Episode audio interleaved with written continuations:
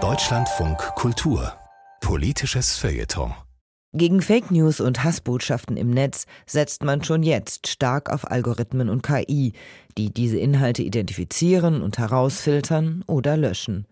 Man könnte noch weitergehen und als Gegengift Chatbots einsetzen, die in den einschlägigen Foren Hass und Hetze widersprechen und Gegenbotschaften platzieren.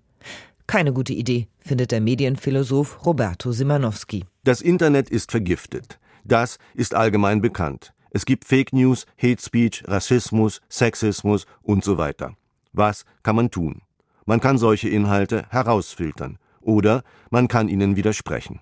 Ein Beispiel dafür ist die 2016 gegründete Counterspeech-Initiative Hashtag Ich bin hier.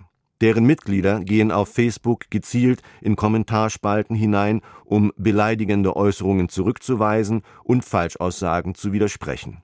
Dann liken sie gegenseitig ihre Posts und sorgen so dafür, dass die kleine, aber laute Gruppe der Giftmischer weniger sicht- und hörbar ist. Das ist mühsam und überall können die Ich bin hier Aktivisten ja auch nicht sein. Insofern schlagen andere vor, das Problem mit einer KI zu lösen, die viel effizienter auf aggressive Posts reagieren könnte. Inzwischen gibt es auch eine Reihe von Studien, wie sich Gegennarrative zu Hassreden in sozialen Netzwerken automatisieren lassen. Ein Argument, das dabei zentral ist, die Produktion von Gegennarrativen verhindere die Gefahr der übermäßigen Zensur von Inhalten durch die Plattformbetreiber, wenn diese toxische Inhalte einfach löschen. Das stimmt natürlich. Widerspruch ist immer besser als Canceln. Und insofern mag der Ansatz einer KI-basierten Produktion von Gegengift doppelt plausibel klingen. Er ist trotzdem höchst problematisch. Bei einer Initiative wie den Ich bin hier Aktivisten treffen Trolle auf ihre Widersacher. Das ist ein fairer Kampf unter Gegnern wie einst auf dem Schlachtfeld. Ein Kampf, der ein gesellschaftliches Verhältnis repräsentiert. Ein Kampf, bei dem Menschen aus der Zivilgesellschaft den Hasspredigern klarmachen, dass sie nicht die Mehrheit sind. Anders verhält es sich, wenn eine KI den Einspruch vieler suggeriert. Dann wird die Existenz vieler besorgter und aufgebrachter Bürger vorgetäuscht, während in Wahrheit all diese Äußerungen nur von einer KI stammen. Na und, mögen die Fans einer KI-basierten Produktion von Gegengift einwenden? Wer sagt denn, dass hinter den Hassreden nicht auch nur ein einziger Chatbot steht, der am Fließband toxische Inhalte produziert? Warum sollte man das Böse nicht mit seinen eigenen Waffen schlagen? Die Versuchung ist natürlich groß, mit technischen Mitteln soziale Probleme zu lösen. Und dieser Solutionismus, wie das Fachwort dafür heißt, ist definitiv ein Lieblingsgedanke in der IT-Branche.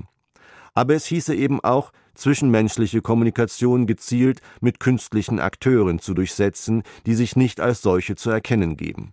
Das mag kurzfristig den Guten gegen die Bösen Auftrieb geben, langfristig ist dieser Ansatz eine Sackgasse. Zum einen würde es zu einem Wettrüsten der guten und bösen Bots führen.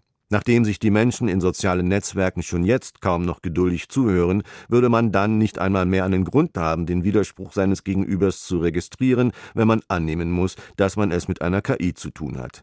So wie Falschgeld dem Finanzsystem schadet, würde das kommunikative Falschgeld der KI den politischen Meinungsbildungsprozess der Gesellschaft schädigen. Zum anderen würde es perspektivisch dazu führen, dass die Aktivisten der Zivilgesellschaft gar nicht mehr selbst aktiv werden müssten, wenn die KI den Job übernimmt. Und wenn sie sich nicht mehr selbst engagieren müssen, erfahren sie sich auch nicht mehr als engagierte Bürger. Sie würden den Einspruch ebenso der KI überlassen wie das Schreiben von Liebesbriefen, das diese viel besser kann, oder die Orientierung im Raum, die man längst ans Navi delegiert hat. Die KI mag effizienter das erreichen, was Menschen wollen, aber wo bleibt der Mensch bei alledem?